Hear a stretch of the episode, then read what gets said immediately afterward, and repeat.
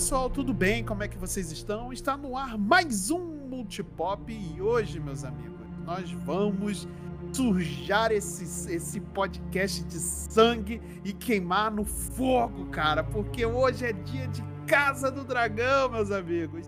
Sim, essa série da HBO, cara, que deu o que falar, mas a gente vai falar um pouco melhor dela depois da vinheta.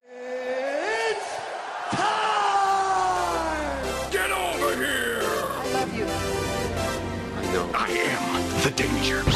I'm Batman. Make every shot count. Just roll. Action.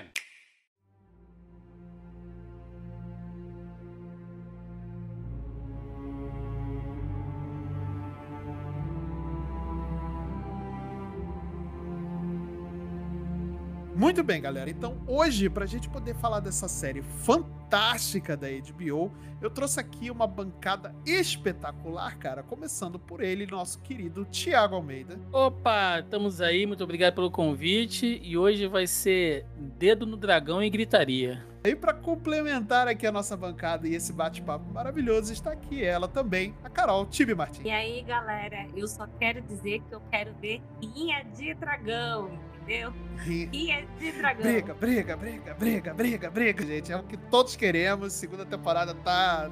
Promete, cara, promete demais. Mas antes da gente entrar nesse papo maravilhoso e sujo, sujo demais, eu vou pedir para vocês, meus queridos ouvintes, irem lá nas nossas redes sociais, né? Vai lá no nosso Instagram, que é multipop.podcast.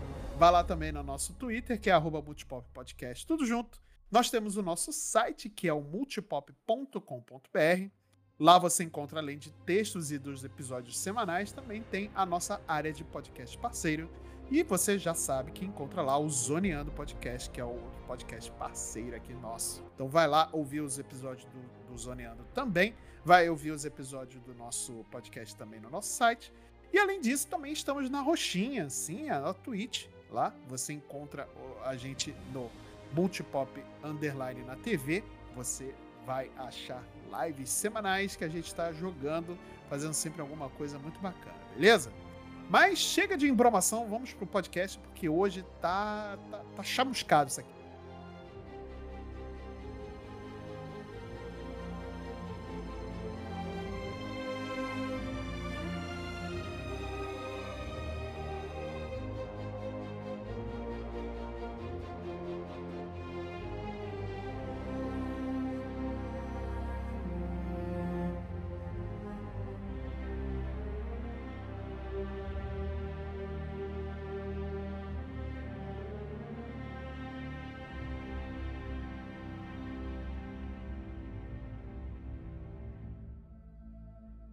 Muito bem, galera. Então hoje vamos começar aqui falando de Casa do Dragão, né? Mas antes da gente começar, é, vou passar aqui um recadinho, né? A nossa querida voz do Google vai passar um recado que vai ter spoiler da primeira temporada, mas a gente não vai comentar e não vai spoiler o, o livro, né? Porque o nosso querido Thiago aí é o nosso querido especialista em, em, em Sou mestre, né?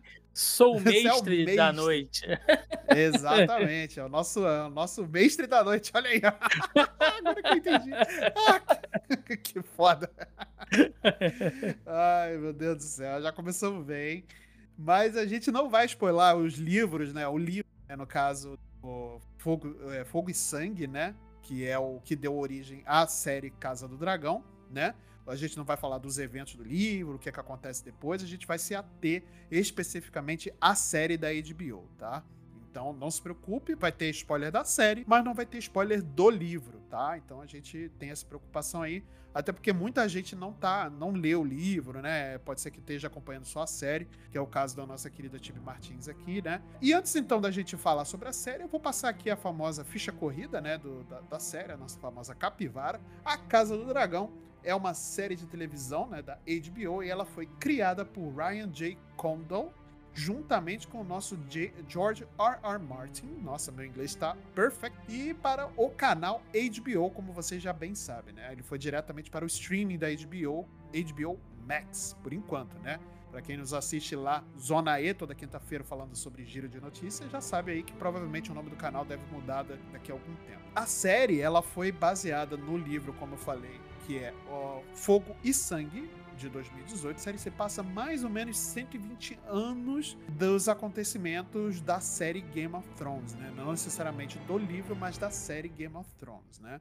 E isso a gente fazendo essa comparação entre livro e série, né? Porque às vezes tem uma discrepância ali de passagem de tempo, né, de eventos, né, e tudo mais. Então a série ela se passa ali mais ou menos 100, 120 anos da, antes das, das é, é um, É um tá? pouquinho mais. Aconselho até assim, não se fixar, gente, em datas, porque como ela é uma história até não linear em alguns momentos, o mais importante é a gente se basear por quem está sendo rei. Tipo, ah, o reinado do Aegon, o reinado do uh, Maegor, Viserys, Aerys. Então, é sempre a melhor forma da gente é, se localizar né, no espaço-tempo. Porque fica meio. Porque é como eu falei, né? Fica meio complicado a gente falar de data e, e tempo, espaço-tempo, porque às vezes é uma discrepância ali entre o livro, a série, né, o que, que, ele, a, que, que é descrito, né, e tudo mais. Então, às vezes a gente fica meio confuso em relação a isso. Então, para botar esse prego no caixão, o, a série começa com o reinado do Viserys I Targaryen, né, que é o quinto rei dos sete reinos, né, conhecido aí como o nosso querido gentil rei Targaryen, né? Gentil e Targaryen no mesmo, na mesma frase é meio, é meio complicado às vezes, né, cara? Eu acho que é meio Sei lá. se, não se acontece tanto assim, né? É, se a gente for pensar que depois a gente vai ter o Baylor, o abençoado, né? Que era um rei carola pra caramba. Então, o Viserys, é, o Pacífico, eu acho que tá muito bom. O que eu gosto de chamar de Viserys, o em cima do muro. Que, em cima do muro, esse aí. Que é uma, uma das coisas que, que, que eu sempre comento com os amigos que vieram me perguntar se eu gostei e tal. Eu falei, cara, eu achei excelente, porque mostra o Viserys como ele foi, que é um rei fraco. Isso pro... fica muito claro totalmente fica muito claro. A gente só pode, assim, fazer um, um, um adendo que eu acho interessante o seguinte: duas observações, né? Acho que são legais da gente falar. Uma é que o Fogo e Sangue não é um romance narrativo como os livros da linha original. Ele é como se fosse um mestre escrevendo a história da dinastia. Então ele tá pegando 300 anos de dinastia, né, do, do Targaryen, e ele tá escrevendo como se fosse a história da casa, que necessariamente é a história do reino, né? A partir da conquista do, do Aegon com as duas irmãs dele. O livro a gente não consegue saber exatamente quais as motivações dos, dos personagens, porque é como se ele estivesse lendo relatos históricos, como anotações, diários, né? Tipo, ah, no, no diário da princesa Ranira dizia que ela tinha uma rivalidade com a rainha Alicent.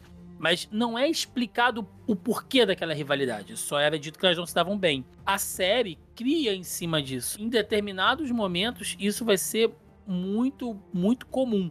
E aquele episódio inicial que mostra ali Viserys, né, sendo coroado e não a Rhaenys, aquilo ali é muito importante, porque o rei que vem antes dele, que é o Jaehaerys, vale só pela menção histórica aqui, que é aquele rei velhinho que mostra no, no início ali de os cabelinhos enroladinho. Na minha opinião, e acho que de muitos assim que, que são fãs que conhecem, foi o melhor rei dos sete reinos. Foi o que teve o reinado mais longo e foi o que realmente pacificou o reino, criou muitas leis, que desenvolveu, inclusive do ponto de vista estrutural, né? Criou estradas, enfim. Jaehaerys, ele tem um legado muito grande em Westeros. Quando o Viserys assume, teoricamente, ele é um rei que pega a casa toda arrumadinha.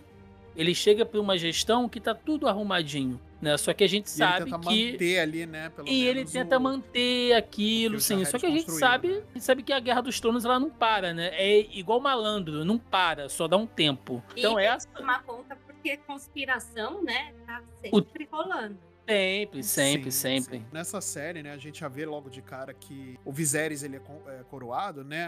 A, a, prima dele, né, a Rhaenys, né, ela não tá não tá satisfeita, né, com isso, né? É, foi escolhido um homem ali como é, assim, na, na, época medieval, né? Essa, essa, medi essa medievalidade, né? Se, se, existe essa palavra. É, sempre dá preferência aos homens, né? E aí a gente viu que em detrimento de um homem, a, a Renis, né? Ela não foi coroada rainha, né? E ela tinha tudo ali para poder ser coroada também, né?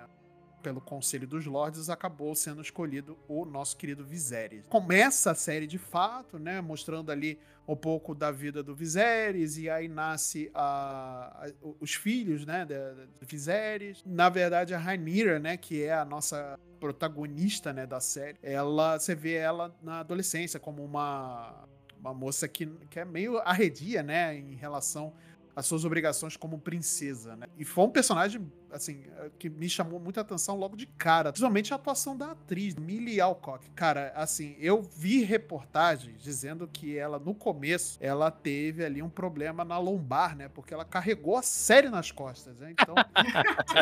que injustiça. Mas além dela, também a gente tem outros atores ali, inclusive atores de, de nome ali. Até o próprio Otto Hightower é o Reese Ifans, Ifans né? É, já fez o Homem-Aranha, né? Ali, né? Ele já fez a série do Sherlock Sherlock também. Eu me lembrei recentemente que o próprio ator que fez o Viserys, né, que é o nosso Perry é, Condis, é, Considine, né, o nome dele, ele estava em Supremacia Born, cara. Ele, tá, ele era aquele repórter. É, eu me lembrei disso essa semana, cara. Que esse cara ele fez alguns papéis interessantes também durante a carreira. Graham McTavish, né? Que faz o, o Sor Harold Westerling que é o chefe da, dos, dos Mantos Brancos, né? A gente reconhece ele em várias outras obras aí. Fez o Hobbit, fez o é, The Witcher. Ele tem essa cara meio de guerreiro ele medieval, né? Hobbit, então é. é, então ele tá sempre nessas obras assim. Não, e assim, o elenco da série é muito. Nossa, a escalação dessa série acho que foi fantástico. Assim, cara, tem Meg Kill também que eu mal reconheci ela, ela é a Divine na série, né? Como a gente vê um pouco mais à frente aí da temporada, né? Assim, tem muitos atores interessantes ali. Tem a, a própria Olivia Cook também, a Emma Darcy, o Matt, o Matt Smith, então, nossa, que. É, se, talvez cara, seja o maior um nome, doutor. né? É, é, talvez é, seja o maior nome. O cara já foi um doutor, né? Então convenhamos que quando você é um doutor, você já zerou a vida ali. Não sabe o que eu estou falando, estou falando de doutor. E ele, Who, é, né? e ele fez Morbius também, mas acho que não vale a pena a gente falar. Esse que filme não existe. Eu não sei. Eu não, é, não sei Deixa que você está falando. Se a gente não falou do multipop, ele não existe. Então. Deixa quieto. Exatamente. Mas ele fez ali também uma boa parte das temporadas ali da, de The Crown também, né? Que fala sobre o, a família real britânica também, né? Então, cara, Matt Smith é um ator do cacete. Acho que ele é o grande nome ali, uh, entre os nomes mais conhecidos, né? Da, da, do elenco. Mas, cara, tem atores fantásticos também. Ele tem a, a, atores consagrados, né? Atores um pouco mais velhos, os atores mais novos também que atuaram muito bem, né? A própria atriz que fez a, a, a Lance Hightower, né? No começo, né? Nas primeiras, na primeira metade, né? Emily Carey, né? Ela também é uma atriz fantástica também. Então, acho que a série em si foi muito, foi muito bem escalada, assim, em relação a atores. Concordo. É, eu acho que, assim, eles tiveram, assim, uma boa escolha, né? A gente vê é, muitas boas interpretações, fora né, grandes nomes, mas eu ainda acho que a Millie foi um dos grandes destaques assim da primeira parte. Não que ela carregou tudo né, sozinha, mas ela sempre, mas ela foi a revelação assim é, a grande revelação, né? Mas a gente também ali tem uma grande novidade em produções que, por exemplo, está envolvido Game of Thrones, né? Não em relação às últimas temporadas de Game of Thrones, né? Mas a passagem de tempo, né? A passagem de tempo ali foi uma coisa meio destacada, né? Você vê que ali tem uma, uma passagem de tempo um pouco mais. É, vou dizer apressada. Eu, né, eu, por falta de palavra melhor, mas ela foi mais apressada, mas não é um ponto negativo isso, tá, gente? Eu só tô falando que é um, um ponto de discussão. O que, que vocês acharam dessa passagem de tempo da série, né? Quando muda os atores, alguns atores ali interpretando o mesmo personagem, né? Como é que foi isso para você? Eu achei ruim. É, eu achei que foi muito brusco, muito rupto, assim. É, claro que alguns você reconhece, né, quem são os personagens, mas você toma um susto eu não sei se a gente está muito acostumado a ter algum aviso ou até alguma sensação né, de tempo passando, Mas de repente você acaba um, um episódio com elas crianças, começa o episódio seguinte, as duas adultas. E aí você não sabe se é um passo para o futuro e a história vai continuar nesse futuro, entendeu? Se é tipo uma visão do futuro e depois vai ter um flashback, como é que aquilo anda. Então, eu achei muito brusco o jeito que foi feito. Eu gostei, mas eu concordo com a Tibi que ele é brusco. Pra quem não, não, não conhece muito a história, quem tá acompanhando só a série, eu entendo que em algum momento possa ficar meio confuso, porque, como eu falei, gente, essa parte do, do livro, ela passa muito rápida. Tipo, são umas 10 páginas, 15 páginas.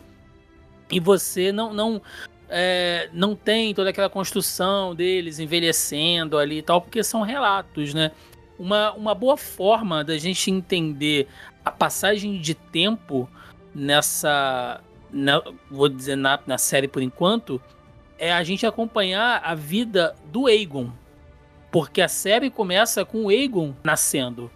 Naquele episódio que tem a caçada do, do, do Alce Branco, né? Que eles vão lá pra Mata do Rei e tal. Ali é o aniversário de três anos dele. Ou seja, você vai acompanhando pelas passagens da vida do Aegon até ele ser coroado rei com a morte lá do Viserys ali, eles que ele não, não chega a ter 20 anos ainda. Dá pra acompanhar mais ou menos por essa linha, mas eu concordo com a Tibi que fica um pouco confuso, até porque assim, a gente vê que alguns personagens têm a troca, né, ali de, de elenco mostrando que eles envelheceram. Mas se você olhar, por exemplo, o Daemon tá com a mesma cara. O Otto, o Otto Hightower nem pintaram a barba dele de branco, assim.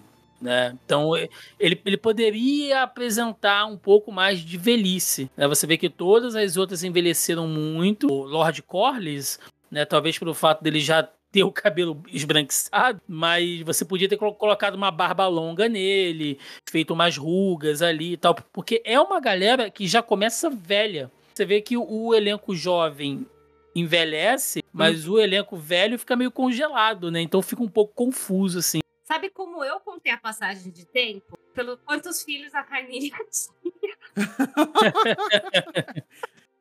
Não é, cara? Cada episódio eram uns cinco, né? Toda hora parecia grávida. É, A semente Mas é aí o- forte, né? Strong Semente ali. é forte. Esse, esse, esse demo aí, meu amigo, olha. aí. Essa galera dos Valarian, por exemplo, eles, eu acho que eles não envelhecem por causa da água de sal também, né? A água do mar também. Ele É, dá- dá conserva, uma- né? Conserva, né? Conserva, né? Você vê que o pessoal antigamente de- conservava água de- bacalhau como? Água de pote de azeitona, né? Salgada versa. exatamente, exatamente. Mas é brincadeiras à parte, assim, eu entendo essas críticas, assim, eu vou, te- eu vou confessar que pra mim não me incomodou, Pra mim, de fato, não me incomodou essa passagem de tempo. Eu senti que foi uma coisa meio brusca, é, algumas pessoas não envelheceram como a passagem de tempo sugeria, né, e tudo mais. Tinha budget suficiente pra poder fazer uma maquiagem ali, né, para pelo menos dar uma envelhecida na galera, né? O Otto podia ter pintado a, a barba dele, enfim, né? É, tem algumas é, dessas questões aí que realmente eu, eu concordo com vocês, eu não discordo, mas não me incomodou. Então, porque a, a- a história toda da série, como eu não, não li os livros, né? O, Fo- o Fogo e Sangue, é, eu, a história estava me prendendo o suficiente para não me incomodar com isso. E eu acho que pro público que não leu, né, ou até para quem leu e, e funcionou muito bem, eu, eu acho que a história, da forma como ela foi contada, eu acho que prendeu o suficiente para que esse tipo de coisa não fosse o chamariz da série, mas sim as atuações, a, a, a história como um todo, a montagem de toda essa temporada, né, desde o começo até o, de- a- os eventos derradeiros ali, né, enfim, que a gente vai comentar daqui a pouco. Mas a forma como ela foi montada, eu acho que prendeu muito mais do que os defeitos, né? Eu acho que os defeitos foram mais pontuais. Não sei se vocês concordam comigo. Olhando por um certo prisma, eu concordo, assim, que é, apesar de ter incomodado, né, é, ele não é um grande defeito que, tipo, atrapalha a Não. sua experiência. Não, de forma alguma. De forma alguma. Dá pra entender, dá, dá pra entender. Sim, é, exatamente. Eu acho que assim, a série ela faz esse. É, tem esse- esses pequenos defeitos, assim, para mim, Isso eu tô botando minha opinião pessoal, né? Eu não tô dizendo que a série tá, tá ruim ou isso ou aquilo. Né? Aí cada um tem a sua visão, a forma como a série foi apresentada para si, né? Mas a, a, a forma como eles é, contaram isso, né? E a forma como a série te, te prende, eu acho que é, para mim é um grande chamariz, né? Eu, e para mim, e assim, é inevitável fazer certas comparações com, as, com uma outra série, que inclusive a gente já gravou o episódio, né? Você não ouviu, vai ouvir agora, que é o episódio da semana anterior, né? Que a gente falou sobre Anéis de Poder. É muito difícil não fazer certas comparações, mas eu acho que também às vezes é muito injusto fazer comparações, né? Mas, por exemplo, o ritmo e a da série, mesmo que a, a, a série do Casa do Dragão tenha mais dois, é, dois episódios a mais, né? Que a, a Anéis de Poder, é, o ritmo da série ela foi muito mais interessante do que a, a Anéis de Poder. Eu não sei, é, não sei se para vocês também esse ritmo uh, também afetou, se vocês concordam com isso. É, eu concordo, porque assim, é, é difícil você comparar banana com maçã, né? Mas ao mesmo tempo, como as duas estavam na mesma cesta, né? Porque saíram praticamente é, juntas, é óbvio que você vai acompanhar as duas, né? Quer dizer, vai acompanhar as duas e você vai comparar as duas. Eu achei que o, o ritmo né, do House of the Dragon, ele acabou sendo muito mais interessante do que o ritmo do, dos Anéis do Poder. Porque os Anéis do Poder, eu não sei se é a questão né, também de ser Tolkien, que é uma coisa mais parada, mais né, cheia de detalhes, assim. É, enquanto no House of the Dragon, né, como eles criaram em cima do livro várias coisas, eles tentaram trazer ali mais emoção, mais é, o mesmo ritmo que a gente via no próprio Game of Thrones, né? É, para justamente é, não que a gente vá fazer um comparativo que realmente tivesse sido a intenção, mas se você parar para pensar que você está vendo né, uma extensão do Game of Thrones, você tem que manter o mesmo ritmo do que ele. E por isso eu achei que acabou ficando mais interessante. Não só por, pelas questões de batalha, né? Porque tanto Anéis do Poder quanto House of the Dragon tiveram batalhas muito legais. A, a emoção e o jeito que você se encanta e, e você se envolve com os personagens de House of the Dragon é muito maior. Você quer saber o que vai acontecer, você quer entender aquela trama, você, você gera uma empatia por eles. O que eu achei em, no Anéis do Poder foi muito menos. Você gera muito menos empatia pelos personagens. É, eu, eu entendo realmente que exista essa, essa comparação, porque ambos tratam ali de uma literatura é, meio, entre aspas, medieval fantástica, né? Enfim. Uh, apesar de Tolkien ser uma parada bem mais é, deep fantasy e tal, mas é, eu acho que a grande questão onde elas se diferenciam e aí que realmente eu não consigo nem estabelecer uma comparação é porque as obras de Tolkien elas contam a história de um único personagem chamado Terra-média. Então, Anéis do Poder é a história da Terra-média. Assim como o, a, os filmes têm toda aquela coisa, você entende que é a jornada do Frodo. E, em, em, em Anéis do Poder, a gente está vendo a história da Terra-média, a formação de Mordor, né? É, por que, que os hobbits, que ainda não são chamados de hobbits, né? Como eles vão deixar de ser nômades até acharem o condado se estabelecer né, toda a trajetória dos elfos, o que aconteceu com os anões para que Moria ficasse daquele jeito. Ou seja, é, tudo é assim, as raças, uh, os povos, as cidades, os reinos, né? Você usa personagens específicos, lógico, né, para representar aqueles grupos e aquelas regiões. Mas Anéis do Poder fala exclusivamente da história da Terra Média. Casa do Dragão não. O próprio nome já diz, Casa do Dragão. A gente está contando a história da linhagem Targaryen pegando este recorte aqui. É, é, é, muito mais política. Inclusive, é uma série que ela não tem muita ação, né? Ação que eu digo assim, lutas e tal. Você vê que são bem. É, é, é são bem pontuais, né? Você tem é, aquele. Tem aquele torneio né? Depois tem uma ou outra coisa ali, você não, não, não vê grandes batalhas assim. Né? Até porque a, grande ação, e eu acho que a série faz isso muito bem, são os, são os dragões. Quando tem dragão, você Cê- sabe que vai rolar alguma Ah, coisa. E é uma coisa que eu acho justo até fazer uma comparação, é, voltando à comparação com Anéis de Poder, é em relação ao visual. E, e- porque Anéis de Poder, cara, e como eu disse no, no nosso episódio lá de, do- do- falando sobre essa série, é uma orgia visual. Isso não tem como negar, cara. É o que mais chama atenção é o visual da série, é o, o- o- os- o- ambientação, né? Enfim, tudo isso. E Gostei Casa do do Dragão, termo. cara, não é? Orgia visual, bom termo. Gostei. Ma- Mas o. E Casa do Dragão, cara, apesar de não ter essa orgia visual que como tem é, Anéis de Poder, né? ah, tudo é muito bem feito. O que é feito é muito bem feito. Principalmente os dragões, sabe?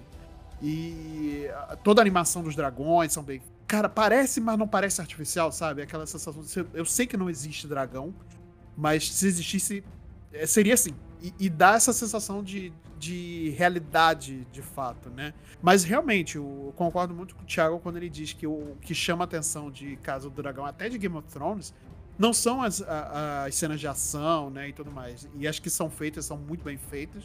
É, isso é, é- é um ponto que eu acho, para pessoalmente, eu acho muito forte.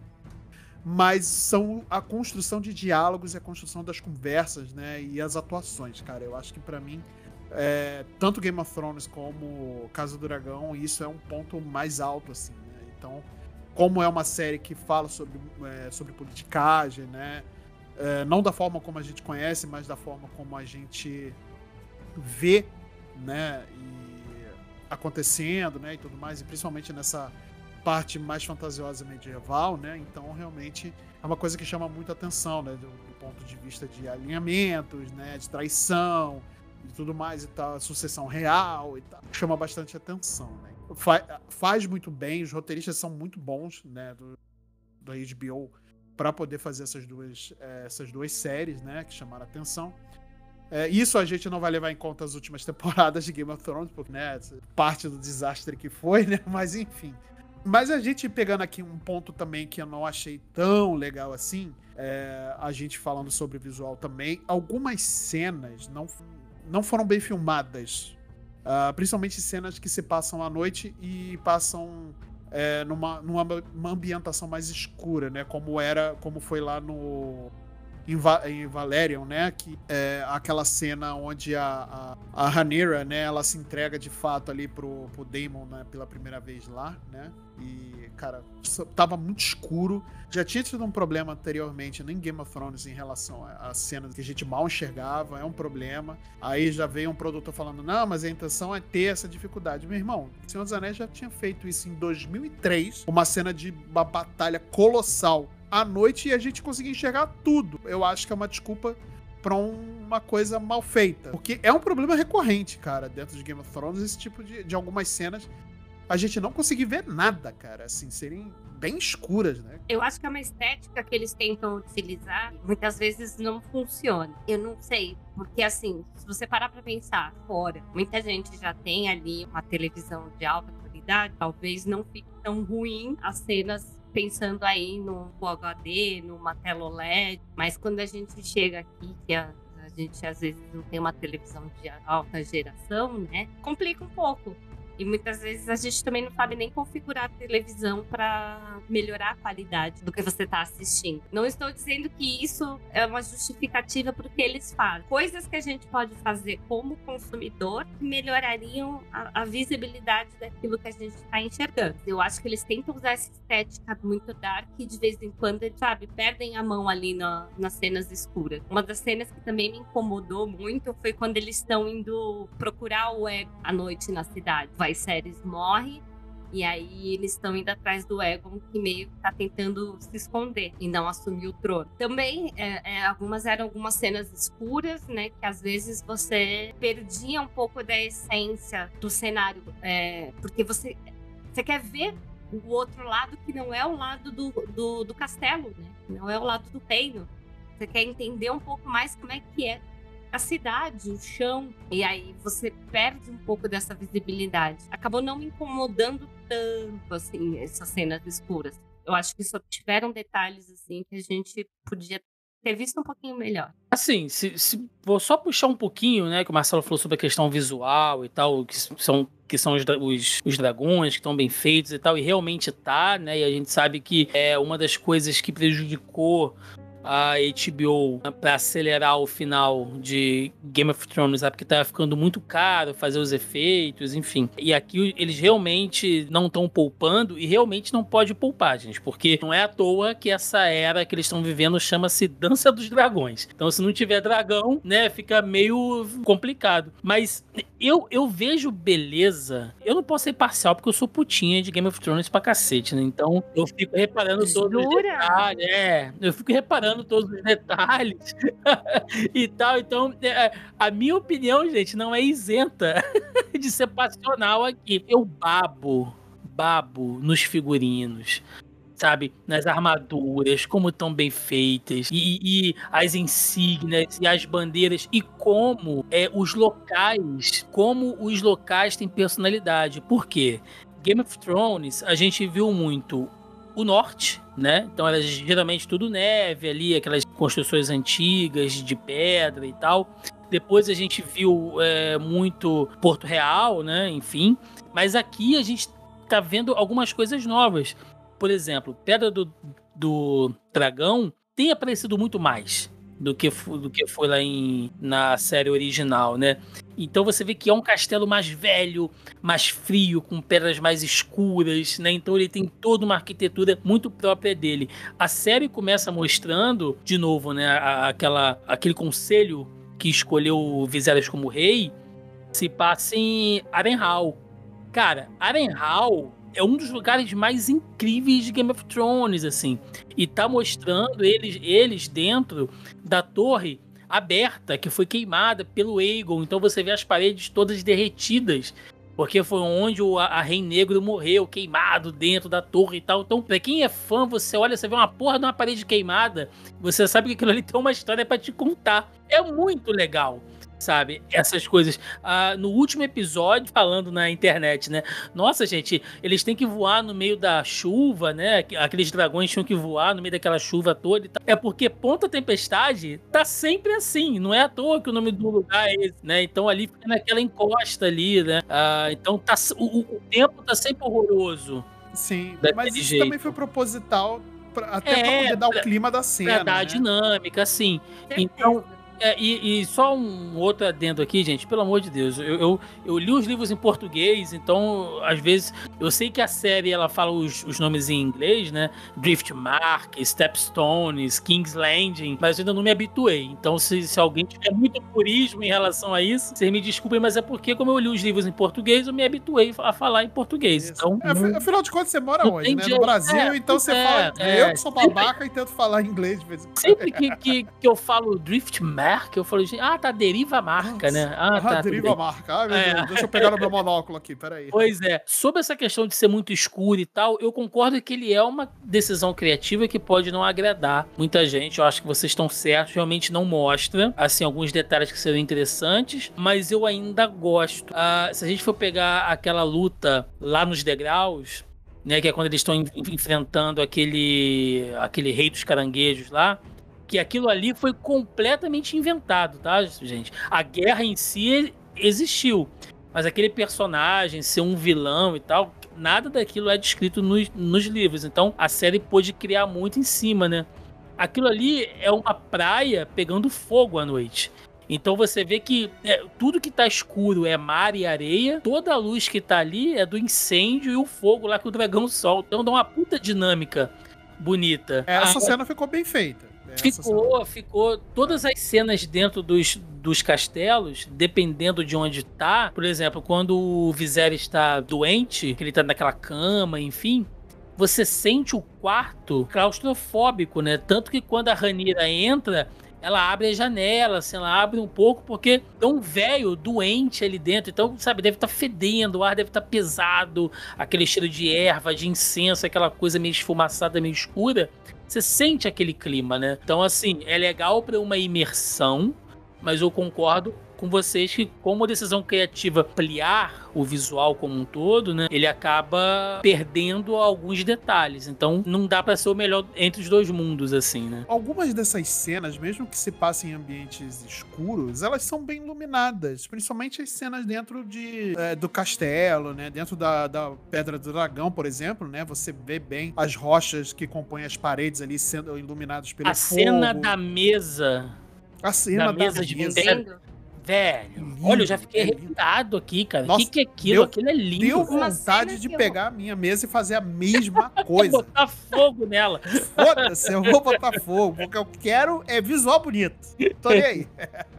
Uma cena que eu acho que funcionou muito bem, essa questão da, de ser escuro, é a batalha do Lenor, né?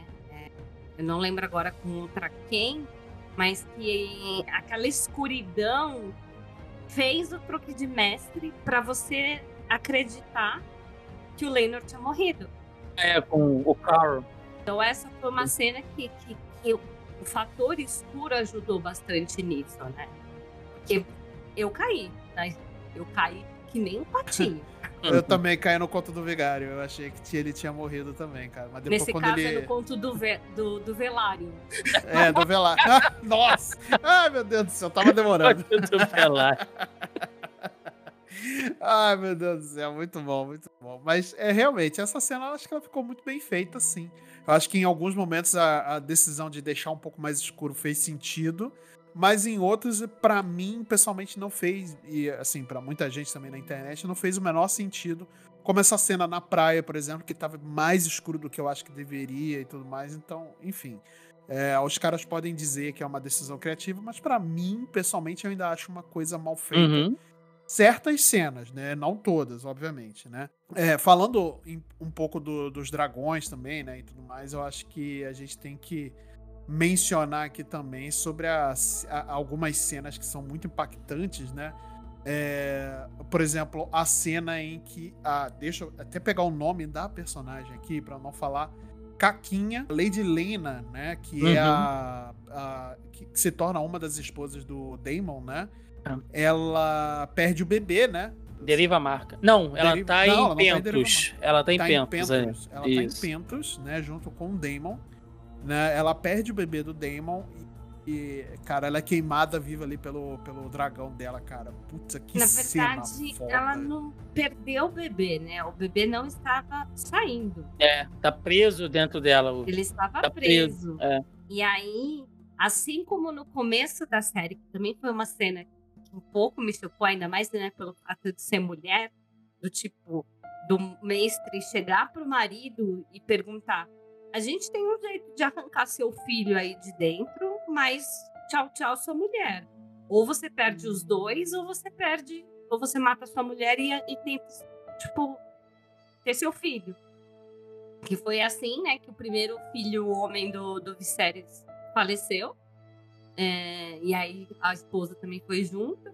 E aí eu achei corajoso a decisão da Lady Lena de virar e falar: não, não, não. Ninguém vai me cortar aqui. Se é pra eu morrer, eu não vou morrer sangrando. Eu vou morrer com honra. incinerada pelo dragão. É uma cena foda, né? E, e, de- e não só pela cena dela ser incinerada, mas pela, por toda a, a, a parte que acontece antes e depois dessa cena, né? Porque antes tem a cena da. Tem essa parte, né? Dela tá tentando dar a luz ao filho, né? Não tá conseguindo. E aí a gente tem o mesmo, praticamente o mesmo diálogo ah, só que agora com o Damon, né? Do tipo, vamos ter. Vamos ter. A gente tem uma solução, mas pode ser que não dê certo. E aí o pós. Pós-acontecimento, né? Que não parece estar chocado ou, ou triste que perdeu a esposa, né? E as filhas dela, né? Estão lá desoladas, né? Não sabem o que aconteceu direito, tentando entender. Cara, a cena posterior também. eh, Toda essa composição eu acho ela muito bem feita também, né? É, essa, essas cenas de parto. São, são três cenas de parto na série que, que detonam, né? É a, a da, a da Emma no, no início, que é muito bem feito e é muito pesado. O mestre abrindo a barriga dele, você vê a mão dele entrando pela pele da barriga, assim, puxando a criança. Eu falo, gente, meu Deus, né? E aí vem e ela essa sendo cena... segurada, né? E ela é se debatendo, e aí vem a, a- a- esse, esse parto da, da, da Lena que é complicado, e o da Ranira, poucas coisas me chocam hoje em dia, assim, vendo cultura pop. Mas aquela cena do filho prematuro, o parto que ela tem, da criança ali, feto, enfim, incompleto, né, com a cabeça amassada, faltando uma perna, e ela sangrando, eu falo, gente, isso aqui é, é, é muito pra minha cabeça. E aí volta, sempre que isso acontece, né? é, volta uma, uma discussão assim. ah, de como a cultura pop usa o sofrimento da mulher para que criar impacto, criar choque e tal, e, as personagens mulheres carregam esse esse esse fardo, né? Ah, eu eu entendo e eu concordo, principalmente se a gente for pegar aí muitas obras dos anos 80, anos 90, né? Era sempre a mulher estuprada, violentada, que morria para ser o ponto motivacional pro ator, né? Pro, pro, pro, pro herói ir atrás de vingança ou justiça. Então, realmente, isso existe. Mas Game of Thrones, eu não tô passando pano, assim, né? Game of Thrones especificamente é uma, é uma trama para te mostrar assim, cara, a vida dessas mulheres não era fácil, sabe? Porque elas, elas são privadas do direito de amar, elas são privadas é, do direito de, de criar os filhos, de decidir com quem elas vão ter os filhos. Elas são jogadas nessa disputa de trono e de poder de um lado para o outro, como fosse moeda de troca, mercadoria. Então, existe uma intenção aqui. Que e é ainda quando deveriam mesmo ser rainhas, não são. não são. Então é pra você sentir, é pra você ficar indignado mesmo, né? Tipo, porra, essa mulher tá sofrendo isso tudo, cara. Numa única cena, ela ficou sabendo da morte do pai, do golpe que ela sofre e perde um filho, assim. É pra você sentir o peso daquilo tudo, né, que tá acontecendo. Mas é uma é uma puta cena, né? E, e, e ali a gente vê ah, nessa cena que você citou, Marcelo, já que você tá falando lá dos dragões, enfim, a gente acabou até desviando um pouco o assunto. A própria cena que vem depois, que é o, o Aemond indo atrás da Veigar, né? Que ele até então ele não tem dragão nenhum e ele precisa de um. É, a cena da Veigar é, é incrível, porque ela é um dragão gigante. Ela é a dragão ou a dragoa, como vocês preferirem, mais velha. Ela é a última maior, né? maior, porque ela é a mais velha, ela é a última dos três que sobraram da época lá da conquista, né? Ela é o dragão da Visênia. Você vê que ela, ela é pesada, sabe? Ela abre os olhos devagar, se você vê que ela se move de maneira pesada, porque ela é muito velha. Mas quando ela abre a boca, quando ela voa, meu amigo, é, é, é uma bomba atômica, é uma massa de, é uma arma de destruição em massa aquilo ali. Cara, você vê o deslocamento do céu, das nuvens também, quando ela Uhum. voa, né, cara? Todo o deslocamento de ar, o peso, né, que ela traz pra cena também, isso é Sim. espetacular, cara. Isso Muito é bom. fantástico. E, e é o que a gente bem casa bem com o que a gente falou sobre as poucas cenas de ação, mas as poucas que tem são muito bem feitas, né? Essa cena que a gente tá falando da Dragoa, né? Enfim, como queiram chamar. é, além do, de ter essa cena da, da primeiro domínio do, do Aemond ali, né? Aemond, né? É, o Aemond.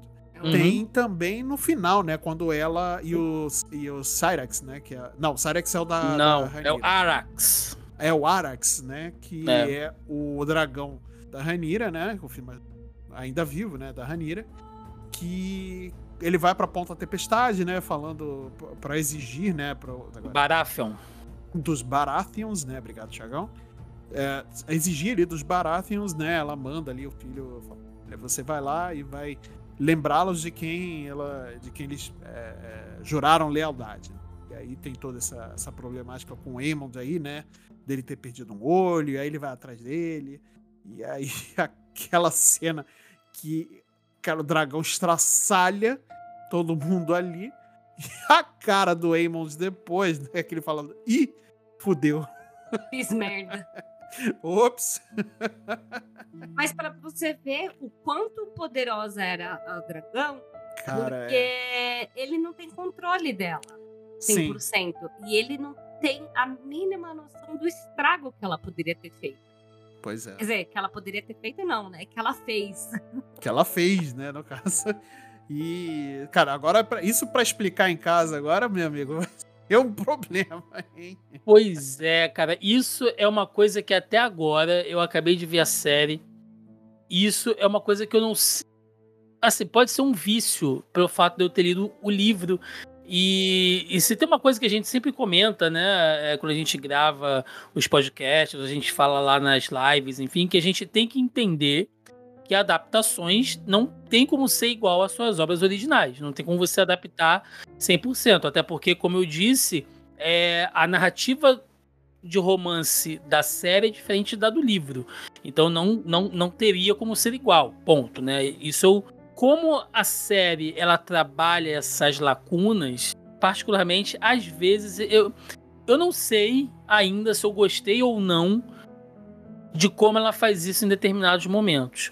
Por exemplo, nessa cena específica, o que que acontece? Se o Aemond quisesse, quisesse matar, né, realmente o, o Jace ali, ele teria feito. Mas você vê que ele só tá querendo encher o saco, tá querendo botar medo, tá querendo provocar e tal.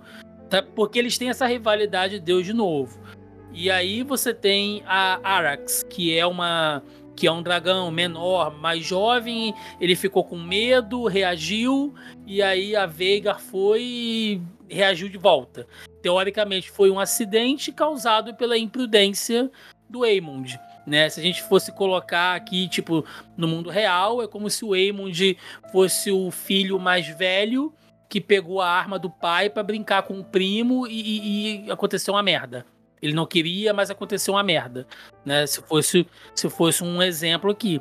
Mas eu acho que isso meio que desabona a motivação dos personagens, porque fica parecendo que o Aemond não tinha a intenção, sabe? Tipo assim, ah, ah, o estopim da guerra foi um acidente. E a série ela vai trabalhando isso o tempo inteiro. Essa essa questão da profecia do, do gelo e fogo, é, eu não sei se eu gosto muito disso, porque ele justifica o final de Game of Thrones. Isso é completamente inventado na série, aquela coisa da adaga, do Viserys chamar a Ranira e falar que existe uma profecia, que um, um grande rei lá dos Targaryen, é, que é o escolhido, que ele que vai jun- juntar todo o reino contra uma ameaça que vem do norte.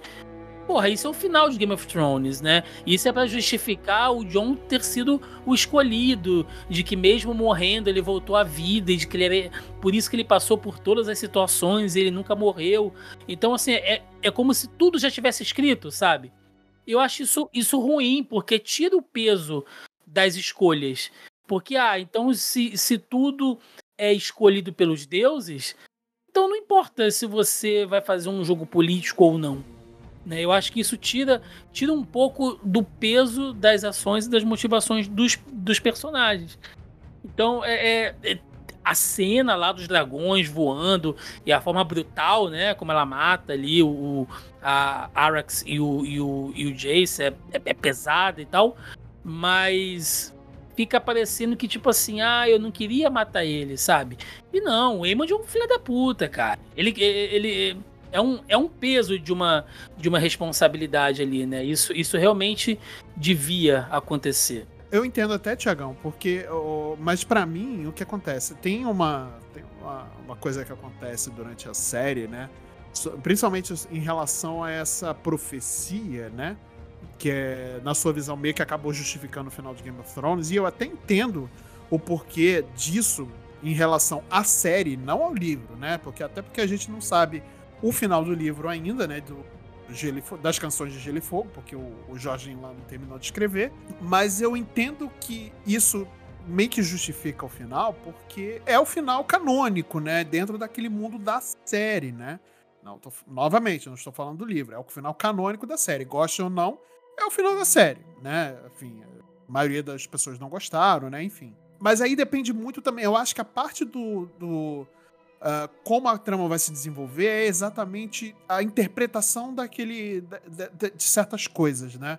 É, por exemplo, a própria a Alicent, ela interpretou a profecia da forma dela, né? E ela não interpretou ali, ou não chegou a procurar outra pessoa, procurou, ou chegou a procurar a Ranira, enfim, quem quer que fosse, algum Targaryen de fato, né, para poder tentar entender isso daí. Ela interpretou da forma dela, Na né? verdade, ela não sabe que é uma profecia, porque no, no leito de morte, o Viserys está meio que delirando, ele acha que tá falando com a Ranira ali. E na, e, na verdade, é a, é a Alicent. Então ele fala, ah, a profecia, não esqueça e tal, porque ele carrega esse peso, essa coisa, e ela acha que não. Que ele tá falando, que é o Aegon, enfim. É, a, a Alicent, ela é uma personagem extremamente complexa. Também é legal a série criar essas, ess- essas lacunas, né? Porque, por exemplo, no livro não fica claro qual é a motivação da rixa entre as duas. A princípio, deixa subentendido que é ciúme, né? Mas vira um ódio mortal, porque quando você tem essa questão dessa indecisão, porque o Viserys não se decide de nada na vida dele, tudo ele empurra com aquela barriga dele. Então, Não, ele quando- decidiu, ele decidiu ficar em cima do muro. é, ele decidiu não fazer merda nenhuma, né? É o que ele É decidiu isso. fazer. Eu só então- quero sombra e água fresca. Exato. Não, Então, na verdade, chega- ele decidia sempre defender a Ranira, né? É, mas, a, mas, a, momentos, é, mas a defesa da Ranira dele era sempre em conciliação. A hora que a, que a Alicent tenta atacar ela ali, ele deveria ter mandado a, a Alicent e o Hightower de volta pra Vila Velha. Tipo assim, chegamos a um ponto insustentável onde você não pode mais ficar aqui. Entendeu? Então, assim, você é minha rainha, você é mãe dos meus filhos, eu não posso te matar, eu não vou te prender, então eu vou mandar você de volta para sua casa, porque você não pode ficar aqui porque você tentou matar a minha filha, que é a próxima na ordem de sucessão. Viserys deveria ter feito isso, mas não. Ele preferiu, não, vamos dar as mãos. É, entendeu? Então, cara, O que é normal de muitos, é, muitos familiares tentarem fazer isso, mesmo quando tem uma situação in- insustentável, né? é, Eu entendeu? acredito que muita gente já deva ter vivido isso. Eu falar, apesar dele sempre estar tentando se, tipo, fazer todo mundo se conciliar, a cena do jantar que ele dá, faz aquele discurso, meu. Foi é, emocionante. Foi Foi emocionante. emocionante. Você bate palmas pra ele. Muita gente falou, meu, ele precisava ganhar um prêmio por conta dessa interpretação. Então, foi um momento forte dentro desse fazer nada dele, né? Mas que ele tenta conciliar todo mundo de- é, pela força que ele tem, né? Se você não fizer isso por vocês, façam por mim. Então, é, essa cena foi forte. É, e toda a construção dessa cena, né, sobre ah, como ela começa com aqueles momentos tipo, caraca, que vergonha alheia de Taquin, até o final, quando dá aquela discussão, né, enfim, é, e toda essa. Até nesse momento que ele levanta, fala, mesmo na dificuldade dele, ele levanta, fala, tentando apaziguar os ânimos da Ele família. tira a máscara, né? Ele fala: agora eu quero que vocês me vejam como seu pai, seu avô e É. seu rei. Pô, aquilo é muito Isso, bonito, aquilo Isso é ali. muito foda, cara, muito foda. Isso porque antes já tinha tido uma outra cena muito foda, cara, dele subindo é, ao Puta, trono, aquilo né? ali é cara, incrível. Não, e incrível. assim, não só pela caminhada dele, né, pela dificuldade e tudo mais, mas pela cena singela e muito significativa do Damon recolhendo o, a coroa e entregando pra ele, assim. Essa é uma cena muito foda, cara. É a cena que o Damon realmente reconhece a força do, do Viserys, né? Que ele sempre falou Uhum. que, o, que o Viserys era um, um rei fraco, né? Que ele não agia, que ele era muito é, político, né? Que ele tentava apaziguar os ânimos. E aí ele, no final das contas, ele reconheceu a força que o irmão tem, né? De, de todo o peso Sim. que ele carregou o Westeros de tantos anos, né? ah, tentando apaziguar os ânimos, tentando ficar, tentando manter a, a lei e a ordem, né? Pelo menos e a paz ali pelo, pelo reino, né, cara? Então foi uma cena muito significativa. Isso eu fiquei muito, eu fiquei muito chocado com a atitude do, do, do Daemon ali? Fazer uma, uma, uma pergunta aqui. Ah, eu tomando. achando que eu sou host. É, Ah, por favor, né, Thiago? Pelo de vocês Deus. acham, na, na opinião de vocês, Daemon Targaryen, que é Hum, outro personagem complexo também, é, esse, É. esse é. ele é um cara mau? Não. Putz, não. Eu não acho ele necessariamente mal, mas também não acho ele um personagem bom. Olha, Eu acho eu. que Hum. ele é, de- é, ele tem um objetivo, né? Ele enxerga muito bem a questão política é, e ele é destemido. Ele é firme, mas ele não se importa. Até então você não viu ele fazer nada de formas ilegais. Sim. Ele busca o resultado. É, o, o, o Damon, ele. Ele é um cara que ele não tem muitos escrúpulos, né? Mas ele é leal à casa dele como um Uhum. todo. Nesse ponto, o Damon me lembra muito o Jaime, Jaime Lannister. Sim. né? Verdade, ele ele faz o que tem que fazer pela casa dele. Você vê que ele poderia ter tentado tomar a coroa do, do irmão. Nunca fez. O irmão baniu ele várias vezes. Ele sempre volta. Né? Pois A é. própria Ranira, ele sempre teve ali do lado dela e tal. Então, ele é leal à casa dele. O que eu achei desnecessário foi a cena dele matando a Rhea Royce, né? Que é a esposa dele. Eu achei aquilo ali extremamente desnecessário pro personagem, porque no livro é dito que ela sofre um acidente. Ela sofre um acidente, cai do cavalo, bate a cabeça, né? Fica um tempo lá em coma, aí ela acorda e morre. É isso que é dito. E a série fez aquilo ali, fez aquela cena dele matando a esposa, né? Dele indo lá pra matar a esposa e tal.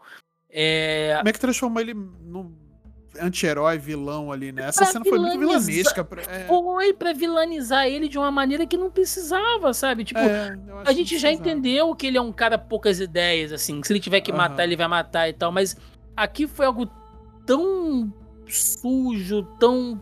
Sabe? E não, e, e não acrescenta em nada. É simplesmente Uhum. uma cena que não acrescenta em nada. Pois né? é, pois é, pois é. Eu achei essa cena um pouco mais. um pouco jogada. Assim, é uma cena chocante, óbvio, mas.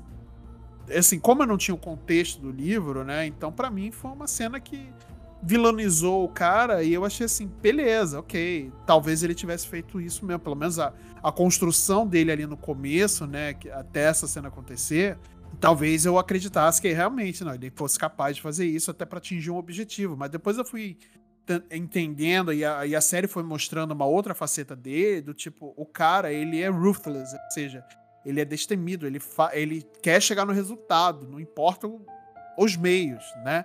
Você vê até naquela cena ah, contra o Lorde dos Caranguejos lá, que ele sozinho vai lá e, e- e mata o, o- cara, né? E tudo mais, ele mata boa parte ali do, do, do exército do cara também. É uma cena muito foda de ação, porra, caraca, muito foda essa cena. Mas, e é um cara que ele só quer o resultado, ele vai atrás do resultado. É um cara prático, né? É, no final das contas, ele de fato é um cara prático, né? E, aí ele pode ser confundido com um herói como um vilão. Né? Ele não, não necessariamente é um, um cara mau. Né? No final, pelo menos, ele me deu essa impressão. Né? Mas, cara, eu também, hoje, você me dando esse contexto do livro, eu já penso, cara, é uma cena que realmente não tinha necessidade nenhuma, acho que poderia ter sido feita de 50 formas diferentes, que não quisesse seguir o livro, sei lá, né? Poderia. Simplesmente poderia ter resolvido com um diálogo do tipo, ah, pegou uma doença e morreu, pronto, acabou. Sim, é, é, sim. Não necessariamente precisava ele ter matado ela. Entendeu? Agora com esse contexto do livro, né? Eu não tinha esse contexto Uhum. antes. Então, de fato, é uma cena que pra mim foi meio jogada assim. É, mas fa- só pra pegar esse gancho, assim, até pra gente poder chegar ao- indo se encaminhando aqui pro final. Como o Thiago falou, muitas dessas cenas e, e a série como um todo, né? Ela foi feita. É, foi baseada em, sei lá, 10, 15 páginas do, do, do livro, né? do- de originário, né? E muitas das coisas ela foi reescrita e escrita novamente, e escrita é, no- novas, novas escritas ali pelo George R. R. Martin, né, o nosso querido Jorginho Matheus aí. Vocês acham que foi importante ele ter seguido ah, junto com a produção da série, principalmente na parte de roteirização, para que ficasse uma uma coisa mais fiel às ideias dele? Ou vocês acham que poderia ele poderia não ter participado tanto dessa produção e talvez alguma coisa ou outra fosse ficar melhor ou diferente, minimamente dizendo. Eu acho que ele ter participado foi importante. É, que ele que, quem tem maior conhecimento do que ele fez, né? Uhum. Então, pensando nisso, é importante. Só que, claro, está falando de uma série de TV, de um produto diferente, de decisões estratégicas diferentes que precisam ser tomadas. Uhum. Eu não sei se ele chegou a aprender tudo isso, né? Por conta do, do auxílio que ele deu em Game of Thrones. É, e se, assim como ele deixou cagar, né? É, em Game of Thrones, se ele também perderia a mão agora. Mas, pelo que a gente tá vendo, ele meio que tá conseguindo se redimir, né? É, a série foi muito bem recebida e muito bem avaliada, né?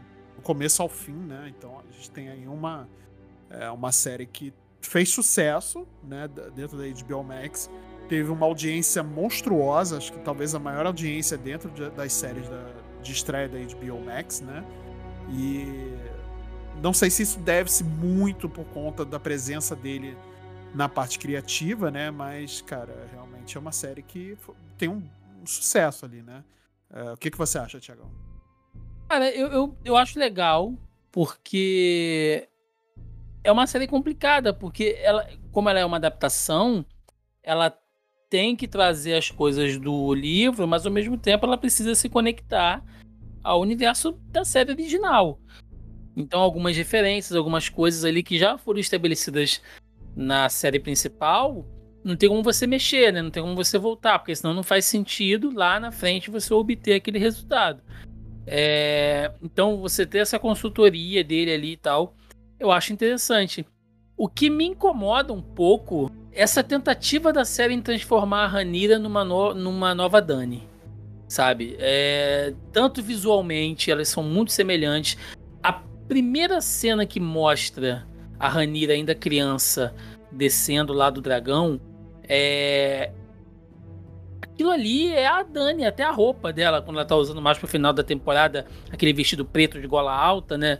É quase que o mesmo figurino ali, né? Você vê que as duas são muito semelhantes, e a personalidade das duas, impetuosas, assim, né? Falando e tal, é muito semelhante. Eu fico meio preocupado com isso, porque, bom, é, é uma decisão de roteiro, né? Mas dá a entender que a Ranira é a heroína da história. E uma coisa que Game of Thrones ensinou pra gente, tanto na série quanto nos livros, é que ninguém é bom ou mal, né?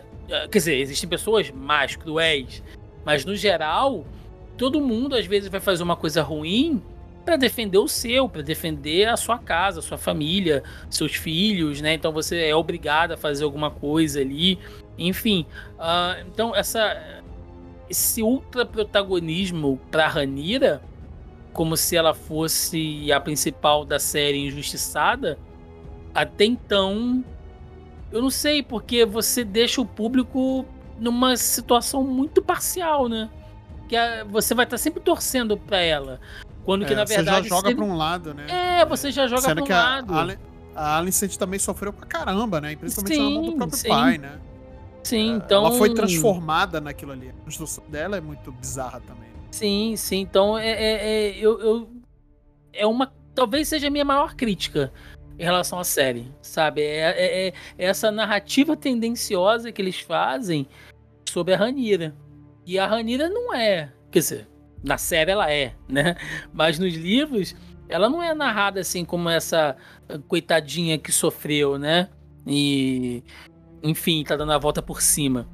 Então eu acho Botou interessante. um cropped e É, e, e- e reagiu. Então reagiu. Eu, eu, eu, eu acho que eu gostaria, né, de ver mais pra frente quebrar um pouco isso. Tipo, mostrar, olha, ela também não é de toda boazinha. Né? Então, e aí o público julga, porque eu, eu acho que isso faz parte. Eu acho que dividir o público entre os pretos e os verdes, como ficou o reino, eu acho que seria o mais legal. Sabe, você ter o time verde, o time preto, e a galera vai torcendo pra cada um. Isso daí é legal. Taca ali dragão em cima. E Bom, toma ali dragão. tem- Gente, não E- se apeguem a ninguém. Tô avisando. É, olha lá, viu, gente? Ó, Não, mas se não se- você apre- se você gostou de Game of Thrones, isso é uma coisa que você já aprendeu. Não se Exatamente.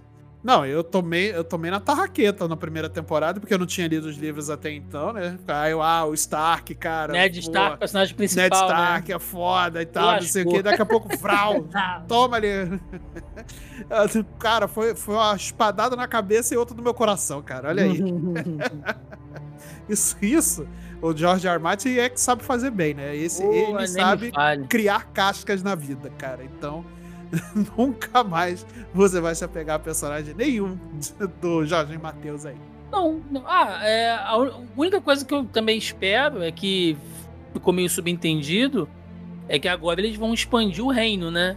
Então vai mostrar os Starks no sul, eles vão para as terras No norte, né, dos- no caso. É, perdão, no, no norte, vão pra, pra Corre Rio, né, lá no Stule, vão pro Vale dos Arrim. Então a gente vai começar a ver outras regiões de Westeros. Então eu Sim, tô louco pra ver isso, que eu adoro a geografia de Westeros, assim. Pois é, pois Né? é. Eu queria, ver, eu queria ver mais um pouco do norte também, né? Porque a, gente, porque a série ela foi focada muito em alguns pontos, assim, né? Bem, é, e é bem como o, o Thiago e a Tib já falaram, né? É, sobre a forma de contar a história, né? Você- é, é, novamente, fazendo uma última comparação aqui.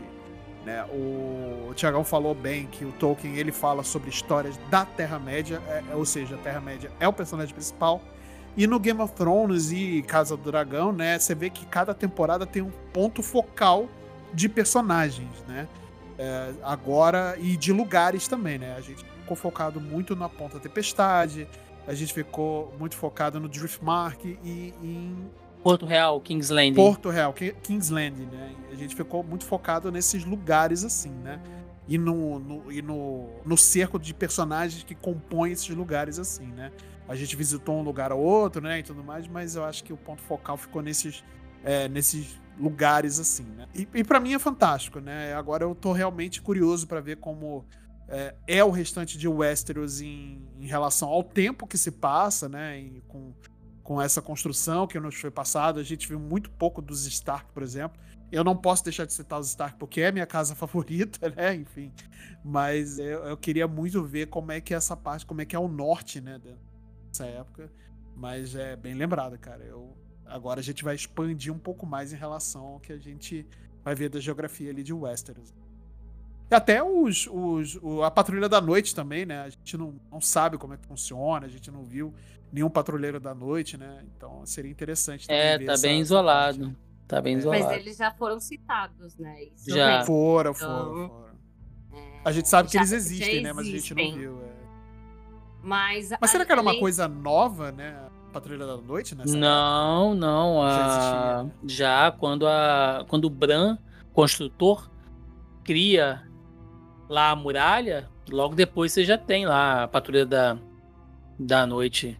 Quando, quando o Jaehaerys, né, que foi o, o rei anterior, ele a rainha, eles, quer dizer, ele não, mas a rainha ela visitou o norte. Quando ela visitou, já existiam todos aqueles castelos estabelecidos e tal. É bem, é bem antiga, é bem antiga a patrulha. Talvez seja a instituição mais antiga de Westeros, cara. Nesse ponto, eu acho que você tem razão também. Também as famílias do norte, né? São as mais antigas ali. São, as, são, são. as duradouras ali, além dos Targaryen, né? No caso. É porque É. elas são conservadas em gelo. Ah, muito bom. Ou no alto, Você- né? Que pra aguentar Ou no álcool. frio, você É, tem que toma vinho, né, cara? Toma ali cachaça na mente pra poder aguentar esse frio aí. né? Que, que é Uhum. isso? Mas agora só fazendo as minhas, né, considerações assim, é, eu gosto bastante dessa ideia da expansão da geografia, mas eu também gosto bastante dessa ideia da guerra que vai vir, né? Porque assim, a família tá cada vez mais dividida, né? E esse fato do final com certeza foi um, um fato que, né, vai dividir a família aí. É, vai acabar com essa divisão da família, né? Vai romper de vez. E eu gosto muito dessa trama. é, Ah, é uma novela, né, gente? Vamos lá, pra ser sincero. Sim, sim. Mas é, uma novelão É uma mexicana aí. Mas é uma novelona com dragões, entendeu? É, Talvez eu tivesse assistido mais novelas se tivesse dragões. Exatamente. e eu então vou. eu quero muito ver essa parte da guerra, da rinha Aham. de dragão, entendeu? Nossa, Porque como eles não estão economizando, né, na, na questão gráfica aí, Uhum, porque não pode, né? É. Atualmente são cinco dragões. É isso? Putz, é, cinco e fora os ovos que estão chocando ainda, né? Tem alguns dragões aí que também estão escondidos aí que não foram revelados. aí. Então, tem dragão para um, né? Não é, não, tem, tem, tem muito mais. E assim, essa, a gente ainda mais pra frente, bem mais pra frente, né? A gente ainda vai ter outro novelão envolvendo os Targaryen, que é a Rebelião Blackfire, que aí é outro novelão também de, de briga de, de, de herança, meu amigo. Que é uma coisa louca. Então tem muita coisa pra explorar ainda. Game of Thrones, muita coisa. Muito bem, galera. Então vamos chegando aqui ao final da- desse episódio. A gente falou aqui da primeira temporada de Casa do Dragão. Lembrando que a gente falou com spoiler, né? A gente deu aqui alguns spoilers sobre a série. A gente não falou necessariamente eh, spoilers do livro, né? A não ser que sejam coisas que já são sabidas, né? Mas eu não posso encerrar o episódio antes de agradecer aqui a presença dos meus convidados. É, meu querida Tibi Martins, muito obrigado pelo, pela sua presença. Então eu vou deixar o microfone aberto agora para você, para você fazer o seu jabá, deixar onde é que a gente pode encontrar você, seus trabalhos, seu Pix, né? Quem sabe aí pinta aí um, um McDonald's da noite aí. Opa, um Sugar Daddy. Olha aí. Vai que, né? Vai ter. Tem, tem aqueles grupos, né, no, no Facebook do tipo, eu, eu quero pagar sua conta, né? Suas contas, sei lá, Opa, alguma coisa eu assim. devia estar num desses. Por favor, paguem meus boletos. É isso aí. Só paguem meus boletos e não peça mais nada em troca, tá? Exa não, mas é- a, a graça dessa galera é só pagar seu boleto, não é tipo favores sexuais em troca, não. É, é só pra pagar o seu boleto mesmo, exercer poder financeiro.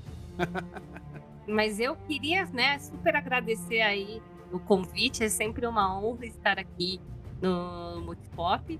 É, que é super divertido os nossos bate-papos, então quando precisar, estamos juntos. E para quem quiser conhecer aí um pouquinho mais, né, é, alguns acompanhei meu trabalho aí como apresentadora de eventos, outros também me conhecem aí da como apresentando a editora JBC, né, no YouTube, no Instagram. Então é mais fácil você me seguir ali no Tibi Martins, no Instagram, no Twitter, praticamente em todas as redes sociais, né? E, e ali eu tô sempre divulgando quais eventos eu tô, o que eu tô fazendo, né? Tem sempre aí uma novidade ou outra lá. E para você que gosta aí de, de nerdices, né? E principalmente de anime, quem sabe, né? Quem acompanha a gente nas quinta-feiras sabe que eu sou extremamente zoada por conta disso. É, final do ano agora vai ter o Ressaca Friends aqui em São Paulo. Olha aí, então bacana. eu estarei lá apresentando também, né, o Ressaca Friends. É, Maneiríssimo. uns 18, 19, no final de semana antes do Natal. Então, quem passar por lá, aparece lá no palco para me dar um abraço. Estaremos lá. É isso. Muito obrigado, Tibi. Tiagão, mais uma vez, muito obrigado pela presença aqui. Tá faltando agora, não? A gente fez um pau na Warner, a gente tem que fazer o pau na, na Netflix, né? O pau na Amazon também. Bora, A gente tem que tirar esse do papel aí, né? Meteu o pau é comigo mesmo. Pode me chamar que a gente. É isso, Tiagão. Então faz o, faz o teu jabá aí, tá o microfone aberto pra você. Muito obrigado aí pela presença. Você é um, você é um, um tchutchuco. Opa, gente, primeiramente peço desculpas aí se eu fui muito palestrinho em algum momento, porque eu fico muito animado falando de Game of Thrones, então Foi Peço- por isso que eu te chamei pra esse episódio. peço perdão, peço perdão, é, e até se eu cometi alguma gafe, algum erro aí, se tiver outras pessoas, porque até a gente que lê muito, gente, isso aqui é uma loucura, né? A árvore genealógica mais maluca, então a gente pode, né, perdoem aí qualquer vacilo.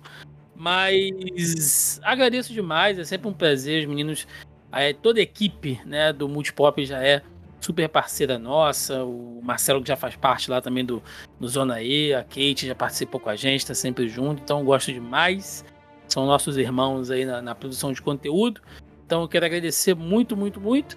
E, gente, bom, quem quiser acompanhar mais do nosso trabalho, né? Temos lá o nosso Zoneando Podcast, nosso podcast semanal falando sobre o mundinho pop aí, notícias nerds, filmes, cinema, séries, quadrinhos, games, enfim.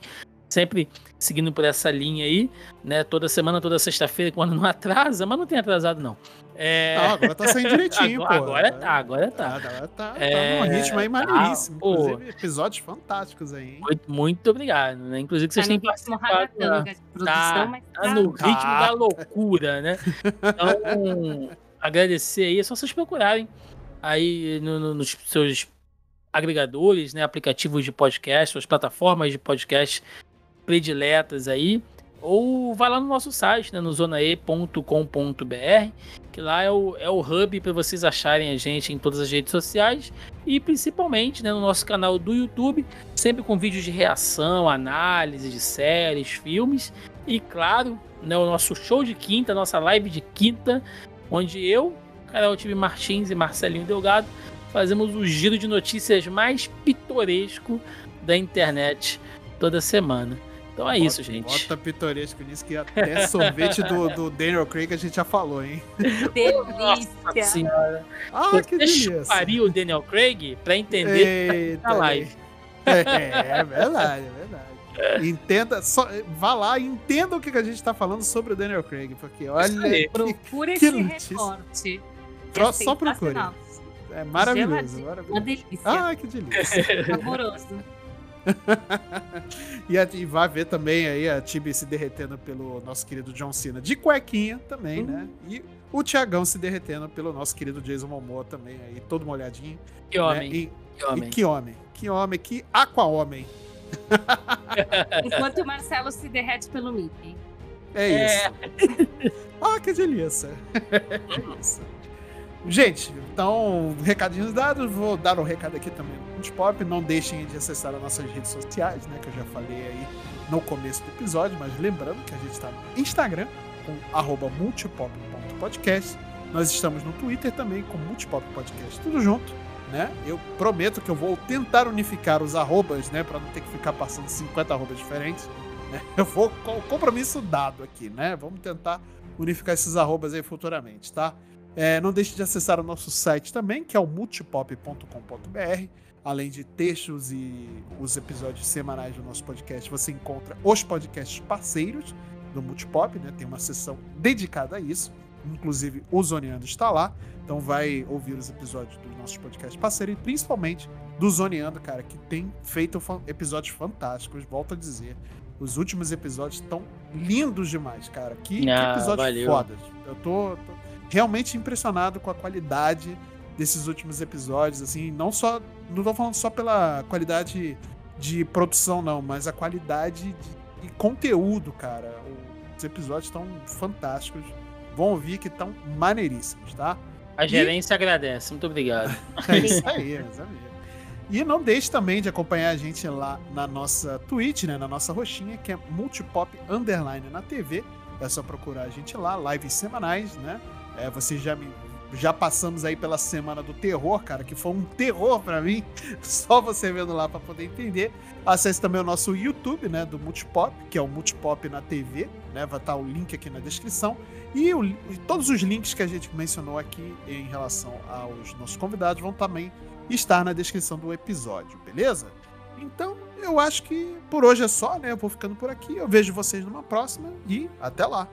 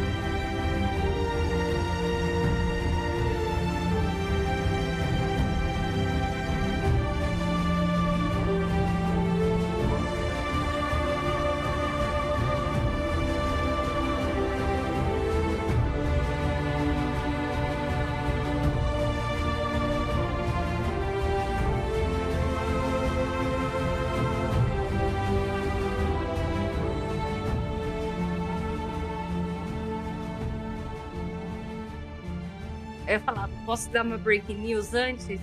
Por favor, breaking news, vamos lá. Breaking news, aí você pode colocar de crédito no final. Acabei de receber uma mensagem. Henry Cavill deixa a série de The Witcher e aumentam as especulações que ele será Aegon o Conquistador em nova série da HBO. Ai, papai. Eita, tá, me, porra, me molhei. agora- Acabei de Nossa. me molhar aqui. Eita, agora, agora vai, hein? Nossa Agora vai. senhora. Nossa, Fechei senhora, os créditos, o- as cenas especiais desse podcast. Tchan.